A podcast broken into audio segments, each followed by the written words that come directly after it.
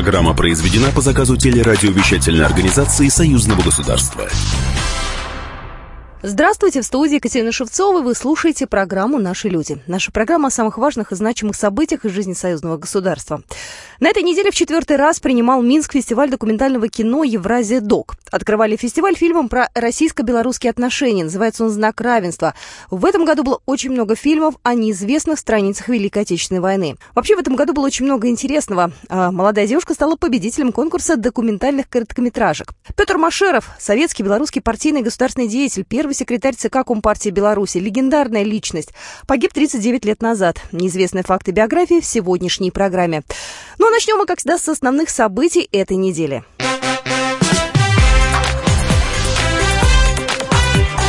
Главное за неделю. Участники Высшего Евразийского экономического совета встретились в Ереване на этой неделе. В этом году АЭС исполняется пять лет. В первый день работы саммита были намечены перспективные направления дальнейшего развития интеграционных процессов, обозначены задачи по улучшению функционирования единого рынка и расширения взаимодействия в ключевых секторах. Президент России Владимир Путин отметил основные моменты взаимодействия. Рассчитываем, что уже в ближайшее время вступят в силу договоренности по формированию единого электроэнергетического рынка Евразес общее электроэнергетическое пространство должно быть сформировано одновременно с созданием союзных рынков газа, нефти и нефтепродуктов в 2025 году. В первую очередь нужно завершить процесс унификации законодательств государств-членов в сфере поставки и транспортировки газа. В столице Армении собрались лидеры не только стран-участниц ЕАЭС. В Ереван прилетели президент Молдавии Игорь Дадон, иранский лидер Хасан Рухани и премьер-министр Сингапура Ли Сянь Лун. Стороны обсудили углубление как двустороннего сотрудничества, так и взаимодействия ЕАЭС с другими странами. Президент Беларуси Александр Лукашенко рассказал о сотрудничестве. Необходимо позитивно оценить готовность Временного соглашения о создании зоны свободной торговли с Ираном. Столь же важен для нас пакет соглашений с Сингапуром. На расширенном заседании саммита участники обсудили формирование общего финансового рынка, гармонизацию законодательств стран в сфере транспортировки и поставок газа, а также основные направления международной деятельности ЕАЭС. Еще одно важное событие этой недели «Комсомольская правда» в Беларуси получила премию. В Минске наградили медиаперсон года. В списке победителей врачи, бизнесмены, деятели культуры, представители СМИ и руководители предприятий. Из сотен претендентов жюри отобрало 25 лучших. Победители определили по нескольким критериям, в первую очередь по успехам своей профессиональной деятельности. Лауреаты должны внести весомый вклад в свою сферу деятельности. Среди награжденных руководители телеканалов, детские хирурги, спасатели и служители театров. И все очень любит свою работу. Вот об этом рассказал Павел Латушка, генеральный директор Национального академического театра имени Янки Купалы. Вы знаете, меня всегда э, вдохновляла сама работа. Я люблю работу, и э, она всегда э, в моей жизни сам процесс. Ну и, конечно же, достижение результата. Какие бы ни были сложные ситуации, какие бы трудности ни возникали на пути, те коллеги, которые работают со мной, потому что, конечно, все, что ты достигаешь, ты не достигаешь один, ты работаешь в команде, те, кто тебя поддерживает. Главное, что мы ставим в любой ситуации в качестве цели, мы работаем на позитив. Поэтому, конечно, это будет стимулировать создавать новые, интересные, позитивные проекты. Не все лауреаты люди публичные. К примеру, зрители очень тепло встретили детского онколога Ольгу Олейникову, которая уже больше 20 лет спасает жизни детей. Но победители, конечно, люди медийные. О том, зачем нужны такие мероприятия, рассказал Павел Легкий, заместитель министра информации Республики Беларусь. Такие мероприятия крайне важны и крайне нужны медиасообществу, потому что любому творческому человеку ну, просто жизненно необходимо, чтобы э, его успехи, его заслуги на ниве журналистики, допустим, оценивались не только некими материальными мерилами, но и моральными, безусловно. Это очень важно для укрепления нашего э, медиасообщества. И мы, как Министерство информации, безусловно, поддерживаем такие начинания и готовы в них принимать участие. Это первая подобная церемония в Беларуси, и все лауреаты – герои публикации «Комсомолки». И не случайно выбрано 25 победителей, ведь в этом году белорусской комсомолке исполняется ровно четверть века. 25 блогеров и журналистов из России на этой неделе посетили Гомельскую область. В рамках пресс-тура представители СМИ побывали на крупнейших предприятиях региона. А, к примеру, одна из молочных компаний Гомельской области экспортирует продукцию в 16 стран мира, а 70% продукции идет именно в Россию, которая является главным партнером Беларуси. Журналисты не просто пообщались с производителями, но и попробовали товар прямо с конвейера. И также журналистов отвезли в Полесский радиационный экологический заповедник, который расположен на территориях пострадавших от аварий на Чернобыльской АЭС. На журналистов все это произвело огромное впечатление. Алена Прошина, шеф-редактор службы новостей медиахолдинга «Вечерняя Москва», рассказала о том, как она собиралась в поездку. Когда мне, мне сообщили о том, что я поеду в пресс-тур сюда, то мои коллеги, ну, как бы немного смутились, потому что все равно где-то на подкорке страх какой-то существует. Я буду рада, по крайней мере, рассказать своим российским коллегам в том числе, что здесь нет ничего опасного, страшного. Зачем нужны такие пресс-туры, рассказал Дмитрий Виноградов, специальный корреспондент информационного агентства «Россия сегодня». Беларусь, мне кажется, правильно сделала, что так вот приоткрывает завесу. Опять же, тоже мне вот э, понравилось, что все под таким контролем. Организаторы пресс-тура отметили, закрытых тем для обсуждения нет. Белорусская сторона готова ответить на все вопросы. Журналисты также смогли пообщаться с руководством области. Больше всего представители СМИ интересовали вопросы медицинского обслуживания в пострадавших регионах, развития сельского хозяйства, новой аграрной технологии и контроль качества местной продукции. Белорусские производители молока проведут молочный фестиваль в Первомайском районе Ростова-на-Дону. Об этом на этой неделе сообщили в пресс-службе посольства Беларуси в России. Такое предложение поступило от руководителя отделения посольства Беларуси в Ростове-на-Дону Владимира Неронского. Также в процессе проработки вопрос заключения договора о сотрудничестве с Первомайским районом Минска, что позволит наполнить конкретным содержанием подписанный еще в прошлом году договор об установлении побратимских отношений Минска и Ростова-на-Дону. Но стоит отметить, что Первомайский район Ростова-на-Дону является одним из лидеров по сотрудничеству с Беларусью. Там находится магазин «Верас», который продает продукцию, питание, белорусские продукты. Во Дворце культуры Ростсельмаш регулярно проходят ярмарки продажи белорусских товаров легкой промышленности. Интерес также представляет сотрудничество в строительстве социальных объектов, медицинском туризме, расширение кооперационных связей в промышленности. Россия в ноябре поставит Беларуси 4 Су-30СМ. Об этом также стало известно на этой неделе. Вступил в силу договор, подписанный Москвой и Минском еще в 2017 году, и уже началось его финансирование. Об этом сообщил на неделе журналистам министр обороны Республики Беларусь Андрей Равков, сообщает ТАСС. Еще одна интересная новость. Настоящая белорусская деревня появится на юго-востоке Китая, в Чуньцине. Это город-побратим Минской области. Миниатюрный поселок расположится в одном из самых крупных аграрных технопарков Поднебесной. Государственный сельскохозяйственный парк района Юйбэй – это более 27 квадратных километров. Здесь уже построили итальянскую деревню. Через полгода рядом появится китайский поселок с белорусской душой. Обещают извести даже копию Несверского замка, и тогда Беларусь для Китая станет еще ближе. А дружеские связи помогут укрепить успехи в экономике экономики. Зачем все это нужно, рассказал куратор проекта Хэ Бо. Мы придаем огромное значение этому проекту. Это единственный подобный проект не только в Чунцине, но и во всем юго-западном Китае. Огромное значение его реализации уделяет правительство нашего города. Мы верим, что поселок будет пользоваться популярностью как у внутренних китайских туристов, так и зарубежных гостей. Приглашаем к сотрудничеству белорусских партнеров и верим, что он станет грандиозным образцовым проектом в сотрудничестве между нашими странами. Белорусскую деревню построят с нуля. На площади 240 гектаров появится не только архитектурное наследие Радзивиллов, но и колоритные белорусские хатки, ремесленные мастерские и своя сцена, на которую уже приглашают артистов. В Смоленском государственном университете на этой неделе объявили победителей молодежного конкурса короткометражных документальных фильмов, который прошел в рамках четвертого фестиваля документального кино стран СНГ «Евразия Док». Лучшей работой был признан фильм молодого белорусского кинодокументалиста Ксении Лебедевой. Называется «Деревня Дудичи». Фильм рассказывает о жизни женщины, которая осталась одна в Чернобыльской зоне отчуждения на территории Беларуси. Победительницу поздравил Владимир Мамонтов, член жюри кинофестиваля, председатель совета директоров газеты «Комсомольская правда». Вот это ощущение, ощущение точности, которое вы, от, от вашего фильма исходит, точность какая-то, можно я скажу такое слово, нравственная точность, которая исходит, а, а, а, исходит от, от вашего фильма. Это очень важно. Это ловится. О том, как появилась эта идея, рассказала сама автор идеи и сценария Ксения Лебедева. Когда появилась идея снять короткометражный фильм, я уже сразу знала, кто будет главным героем этого фильма. Это Софья Никитишна Ключинская, потому что мы с ней неоднократно уже встречались, а, готовили репортажи тоже о чернобыльской теме.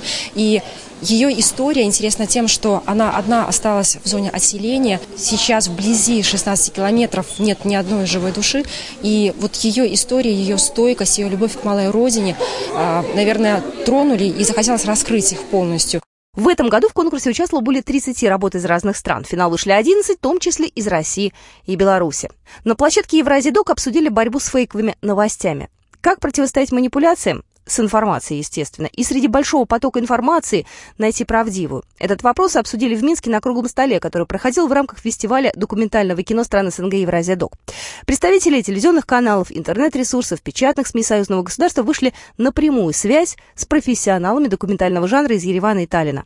Эксперты из разных областей сошлись во мнении, чтобы достучаться до молодежи, необходимо сконцентрировать внимание на популярных площадках. О том, чем опасны фейковые новости, рассказал Николай Ефимович, председатель телерадиовещательной организации союзного государства. Вал фальсификации, в том числе и исторической, э, он такой огромный, что э, я не удивлюсь, если завтра молодежь не будет э, знать, скажем, кто победил в Великой Отечественной войне, кто ее начинал. Фестиваль Евразидок проходил уже в четвертый раз. В Минске его участники привезли 28 конкурсных картин, отобранных из 140 претендентов. Обсудили участники круглого стола эстонскую ленту «Освободитель родной Эстонии». Она посвящена подвигу эстонских солдат, воевавших на стороне Советского Союза. Ну, я продолжу разговор про фестиваль документального кино Евразидок буквально через две минуты. Будьте с нами.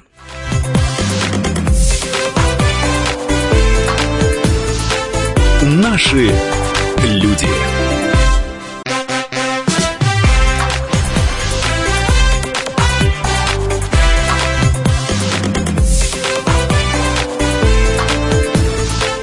Наши люди. Здравствуйте, вы слушаете программу «Наши люди». Меня зовут Екатерина Шевцова. Фестиваль документального кино «Евразия Док» проходил уже в четвертый раз. Э, по-прежнему один из главных критериев – тема документальных фильмов должна быть связана с общественно-политической жизнью стран СНГ. А, давайте вернемся в прошлое. В первый же год своего проведения фестиваль сразу же стал международным. Тогда в работе приняли участие представители Беларуси, Латвии, России, США, Украины, Германии. Темы были разные. Кстати, вот в 2016 году тема была а, цветных революций. Ну и чем, собственно говоря, прошлый год был знаменателен, фильм «Антарктида. На край света» получил специальный приз Министерства информации Беларуси. Проект телеканала «Белрос» был отмечен на фестивале документального кино, и это была очень достойная заслуженная награда. Итак, э, за четыре дня в кинотеатрах Минска показали 28 картин. Фестивальные показы проходили в кинотеатре «Беларусь» и в Белгосуниверситете. Лучше, естественно, выбирал международное жюри. Ну, фестиваль был четвертым по счету, самым представительным в этом году по географии. Открывал э, Евразидок в этом году фильм Игоря Поздняка «Знак равенства». Он о белорусско-российских отношениях. Я пообщалась с Игорем Поздняком, и фрагмент нашей беседы я предлагаю вашему вниманию.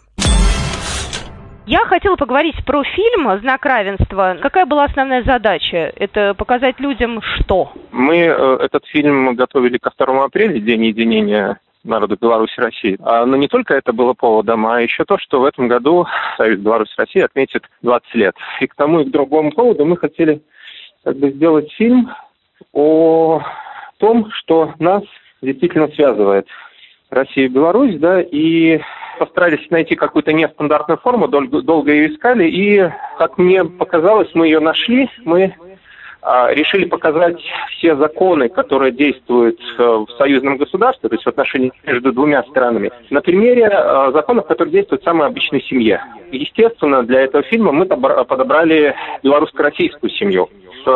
Главной молодая пара, а, она родом из Смоленска, ее зовут Анастасия, а он коренной минчанин, его зовут Виталий. Вот, собственно говоря, иллюстрация тех самых союзных отношений, только в масштабе вот такой маленькой дружной семьи. Но есть еще один нюанс, который, по поводу которого мы очень переживали и очень надеялись, что это произойдет за пять дней до выхода нашего фильма. А, у них э, родился ребенок. Ну, как это, метафорично сказать, тот самый э, плод белорусско-российских отношений. Собственно говоря, вот через такие параллели, через такие метафоры, через вот такие сравнения мы попытались рассказать о союзных отношениях Беларуси и России, о, о том, что в любой ситуации нужно уметь договариваться, нужно уметь слышать друг друга, нужно уметь а, во имя чего-то большего и чего-то такого более перспективного пойти на какой-то компромисс, уметь уступить друг другу. Игорь, у меня знаете какой вопрос? А легко ли было договориться с э, пресс-секретарем Песковым и с другими достаточно высокопоставленными людьми, чиновниками в интервью? А, вы знаете, э, вот я вам абсолютно не буду кривить душой, скажу, что вот в рамках этого фильма как-то у нас фу-фу а, удача нам сопутствовала, и договориться было ну, довольно легко, и вот чиновники любого уровня, ну вот, которые приняли участие в нашем фильме, и э, Григорий Рапота, госсекретарь Союзного государства, да, и, и, и Песков с удовольствием согласились принять участие в нашем фильме, и госпожа Тригулова, глава Третьяковской галереи, где тоже мы нашли любопытные параллели, а вот она, к слову, э, обладательница белорусской награды, и в том числе пошла нам навстречу. То есть я не могу сказать, что у нас были какие-то трудности на этапе подготовки. А фильмы, которые представлены, вы смотрели, что вам понравилось или нет? Потому что некоторые же в сети размещены. Две работы меня действительно зацепили. Это а, картина, называется, кажется, «Непобедима», про женщину, э, язык не поворачивается сказать инвалид, да, потому что она действительно живет полной жизнью, она колясочница, но при этом она профессионально занимается спортом и воспитывает приемных детей. Вот. И второй фильм, который, да, вот действительно меня зацепил своими просто такими вот невероятными человеческими эмоциями, это о девушке, женщине, которая, ну вот, волей судьбы оказалась в местах не столь отдаленных. Вот я Варя Караул и, и, и больше не тот. Тот самый фильм, который, ну, пожалуй, невозможно смотреть вообще без каких-то там вот эмоций. Это фильм, который невозможно смотреть с попкорном. Это фильм, который возможно смотреть только с открытым ртом и вот осознавать, э, как, не знаю, там бездонна душа человека и человеческие возможности, когда он оказывается в какой-то там невероятной жизненной ситуации.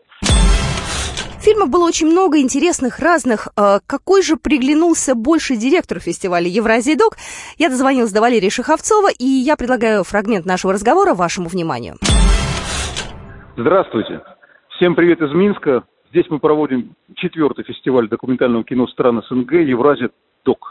Э, за четыре года фестиваль стал таким живым организмом, вот, как любой проект, который появляется из ничего, и в это ничего вкладываются усилия организаторов, их воля, их настрой, их желание что-то сотворить такое в реальности, и вот в реальности появляется такой живой организм. Как зритель, как человек, который посмотревший сначала 153 фильма, которые пришли э, на фестиваль, а потом участвующий в отборе 28 фильмов, которые вошли в финальную программу, я могу выделить какое-то количество фильмов, хотя все фильмы были сильные, крепкие, мощные, интересные, по-своему оригинальные, я бы сказал, даже незаменимые, вот, поскольку э, некоторые из них просто были, ну, действительно обладали уникальностью. Мне, конечно, поразили несколько фильмов. Э, это фильм Владимира Чернышова «Второй фронт. Братья по памяти». Он называется, посвящен как раз э, проблемам или вопросам, или просто обсуждению, насколько мы сохранили память о войне, о героях, о победе не только у нас, но и в соседних государствах и в дальнем зарубежье. Широкий по географии фильм э, США, Канада, Франция, Германия, э, Россия. Э, безусловно, были фильмы очень сильные авторские, я бы отметил.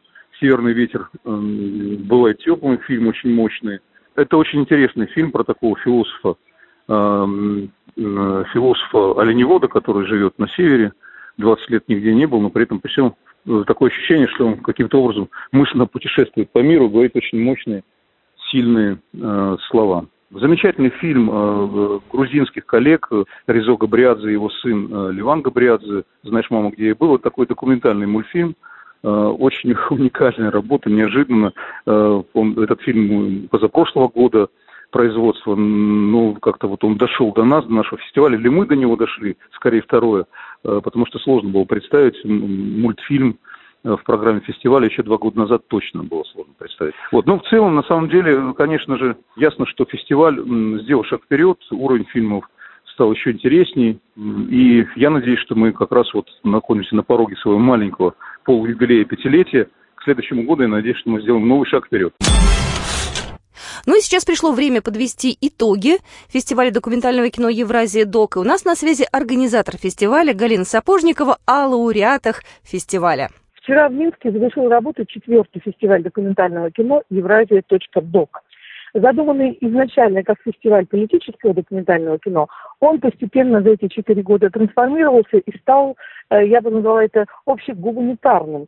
Э, четыре работы стали лауреатом. Обратите внимание, насколько они разные по направленности. Первая работа, автор Ольга Шестер, работа из США «Война снайпера». Это потрясающее совершенно откровение о работе, если можно ее назвать работой, жизни и судьбе снайпера серба, который вот, нашел свое счастье на Донбассе, на передовой. И следующие три фильма, все три фильма лауреата российские. Это фильм «Я, Варя Караулова», фильм Первого канала, автор Наталья Штонда. Ну, название говорит само по себе, тема наболевшая, э, история всем известная. Еще один фильм «Их звали Травники», автор Мария Вино, представляет его канал «Россия». Но травники, естественно, это не те люди, которые занимаются с надобиями и э, знахарством. Это речь идет о лагере, в котором готовили каратели. Лагерь э, расположен на, территории э, Польши. И, наконец, работа, которая стала лидером по числу собранных эмоций, это работа обозревателя НТВ Александра Зименко «Непобедимая». Я должна сказать, что я бывала на множестве фестивалей документального кино, но, пожалуй, я впервые видела картину, когда после показа вскочил весь зал и начал аплодировать. А когда зал увидел, что присутствует героиня, главная героиня этого фильма, она была в первом ряду в инвалидном кресле, это 13-кратная чемпионка мира по арм-рестлингу Ольга Бунина. И вот и когда прожектора были направлены, осветили ее лицо, зал просто взревел от восторга, от уважения, от поклонения. То есть вот такими бурными эмоциями э, сопровождался этот фестиваль. Кроме того, на фестивале был впервые за многие годы мастер-класс ведущих российских кинематографистов и тележурналистов. Говорили мы о манипуляции кино и фотофактом, о смысле, о сути кино, о, его возможностях. И плюс ко всему было очень интересно присутствовать все три дня фестивальных показов, поскольку после абсолютно каждой картины э, начиналась э, дискуссия. То есть фестиваль стал мински популярным. Люди, пометуя о прошлогодних показах, приходили, готовили вопросы, и вопросы, надо сказать, были весьма острыми. И, по сути, если фильм шел полчаса, то еще час примерно зрители сидели и его обсуждали. Вот эту картину можно было увидеть довольно часто. Следующее, дело это благородное предполагается продолжить, и э, есть такая идея, в кулуарах фестиваля говорят, что следующий пятый юбилейный по счету фестиваль политического документального кино «Евразия.док» состоится, опять же, в Минске и будет посвящен 75-летию победы в Великой Отечественной войне. Ну, еще стоит добавить, что провели его главными организаторами и учредителями были э, Международный медиаклуб «Формат А3», продюсерский центр Третий Рим и Белорусский государственный университет и Белорусский союз журналистов. Итак, четвертый фестиваль документального кино Евразия Док завершился, и мы ждем уже в следующем году, пятого. Ну и мы продолжим программу «Наши люди» буквально через две минуты. Наши люди.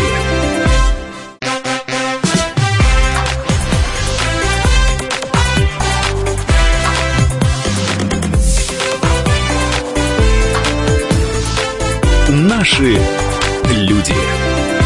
Мы продолжаем программу «Наши люди». И сегодня на студии гость Николай Чехлов, заместитель председателя Совета Федеральной национальной культурной автономии белорусов России.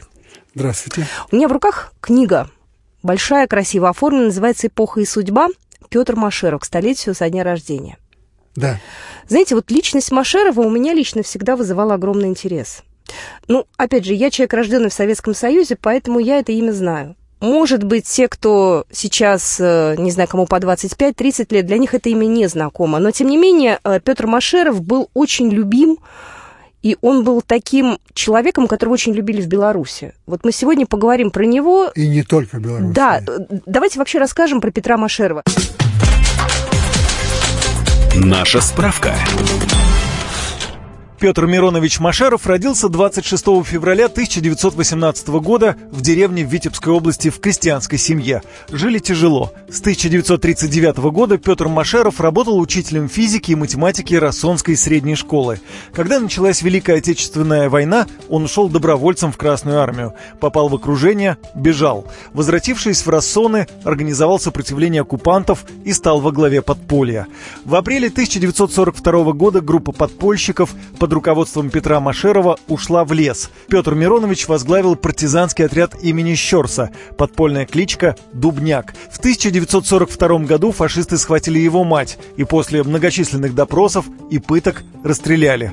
В марте 1943 года Машеров стал комиссаром партизанской бригады, действовавшей в Витебской и Вилейской областях. В сентябре 1943 года он был избран первым секретарем Вилейского подпольного обкома комсомола. На этом посту Машеров работал вплоть до освобождения Беларуси от немецко-фашистских захватчиков. В августе 1944 года Петру Машерову было присвоено звание Героя Советского Союза. В июле 1944 года после освобождения Беларуси Машеров был избран первым секретарем Молодечнинского обкома комсомола. Затем он постоянно шел вверх по карьерной лестнице. Первый секретарь ЦК ЛКСМБ, второй секретарь Минского обкома Компартии Беларуси, секретарь ЦК КПБ, второй секретарь ЦК. В марте 1965 года стал первым секретарем ЦК КПБ, а в апреле 1966 года избран кандидатом в члены Политбюро ЦК КПСС. За 15 лет, в течение которых Петр Машеров возглавлял республику, в Беларуси в три раза вырос национальный доход, в четверо увеличилось валовое производство промышленной продукции, научно-технический потенциал поднялся до мирового уровня. Беларусь в короткий исторический срок стала республикой высокоразвитой индустрии, крупного высокопроизводительного сельского хозяйства, передовой науки и культуры. В 1978 году Петру Мироновичу было присвоено звание Героя социалистического труда. В 1980 году Петр Миронович Машеров погиб в автокатастрофе. Это был настоящий народный лидер. Народный лидер. Он глубоко любил белорусский народ, ценил его, уважал, уважал каждого человека. Это я могу подтвердить личной встречей. У меня с ним была беседа. Вы тоже с ним встречались? Встречался с ним, э, значит, это был 73-й год. 73 стройный завод. Вдруг э, ко мне в кабинет э, входит заместитель заведующего отделом и говорит, Николай Иванович, на стройке автоматчики прекратили стройку. Я звоню, значит, командующему Белорусским военным округом Третьяку и говорю, в чем дело? А он говорит, а это земли военведа. Я говорю, ну там уже развернули стройку, захотел, у нас планы, вывозку продукции. Ничего не могу сделать, эта проблема решает Москва. Я говорю, ну у нас еще есть Петр Миронович, так и так. Я вставлю вас в известность, что я звоню ему. А мы уже до а этого... можно было так просто позвонить? Мы с ним уже до этого не один раз встречались а. на пленумах. Ага. Между нами выстраивалась дискуссия такая, так, в хорошем смысле угу. этого слова. Я знал, что он меня примет. Я звоню помощнику. Помощник говорит, Николай Иванович, он выслушал меня, узнал проблему. Говорит, Петра Мироновича нет сейчас э, в кабинете. Я ему позвоню, э, значит, на дачу. Звонит, говорит, вот, я слышу его. Вот э, Николай Иванович Чехлов, первый старайкома партии, просит встречи. Завтра в 9.30 Петр Миронович тебя ждет. Значит, беседа начинаю говорить, я с документами пришел, угу. но начал расспрашивать, как жизнь, как дела, как работает партийная организация, как люди относятся к партии, так сказать, вот что вы делаете. И в это время заходит помощник и говорит, Петр Миронович, извините, уже все собрались. И вот я увидел, я ну, секретарь райкома партии, кандидат в члены политбюро, его выражение лица, знаете, такое, такое недоумение, смятение какое-то. Говорит, и, Николаевич, и ты извини, пожалуйста, ждут уважаемые люди. Я вижу, ты подготовился. Ты оставь э, эти, все свои документы, я думаю, что мы проблему решим. Я выхожу в приемную. А вы знаете, кто сидит в приемной? Академик и Академии наук СССР, Бресевич, президент Академии Беларуси, и белорусские академики. И он нашел время, вот в 4 часа, будучи там, принять меня перед такой ответственной встречей. На следующий день помощник, помощник звонит, смеется, говорит, продолжайте работу. Николай Иванович, я знаю, что была некая ревность со стороны Брежнева. Вот я не знаю, правда это или слухи. Ну, то есть э, были же политические наши деятели, которые относились к нему, может быть, с некой завистью, что ли? Да, можно полагать, что такое было, что такое было, но не со стороны Брежнева. А с чьей стороны? Со стороны Аксенова, некоторых других членов Политбюро.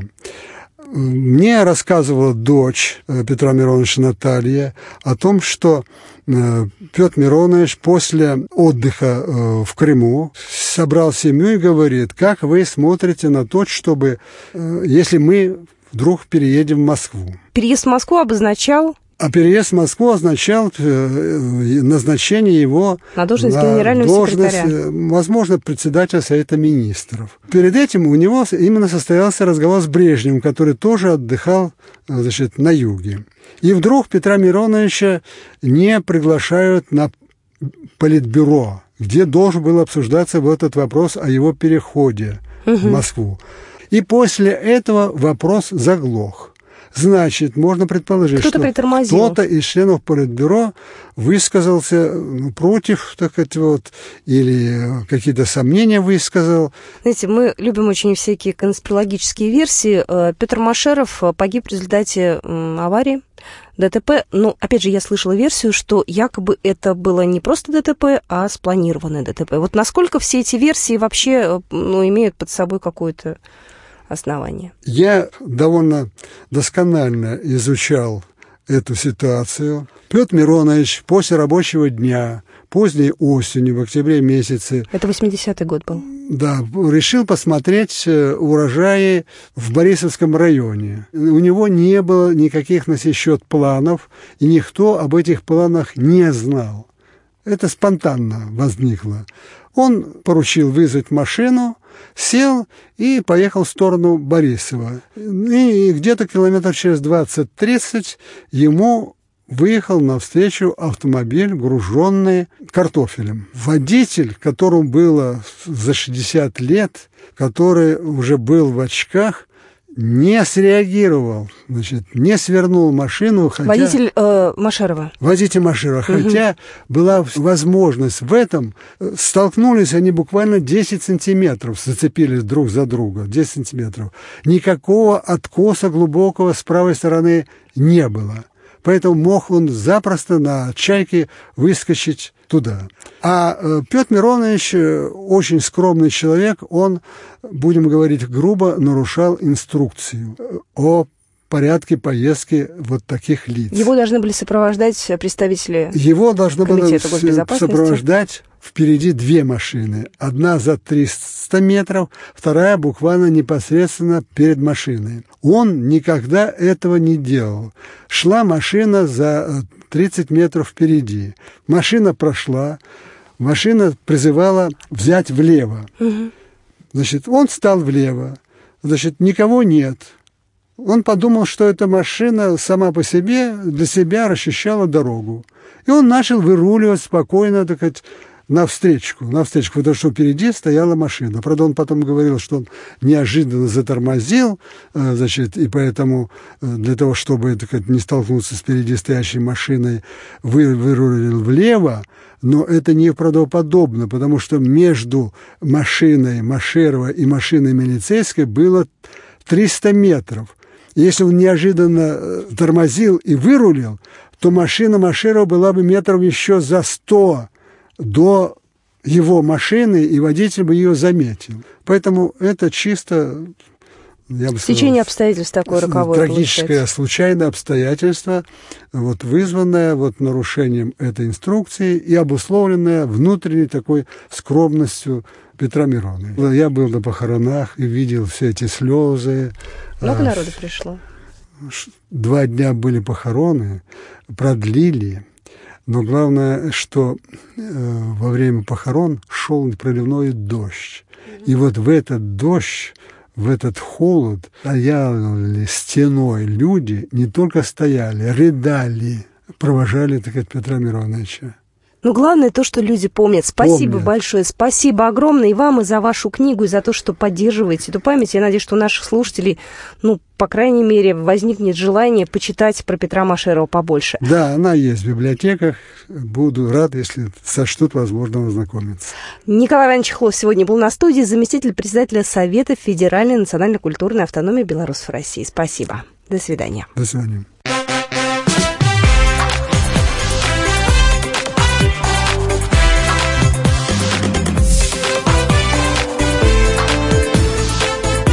Наши люди. Программа произведена по заказу телерадиовещательной организации Союзного государства.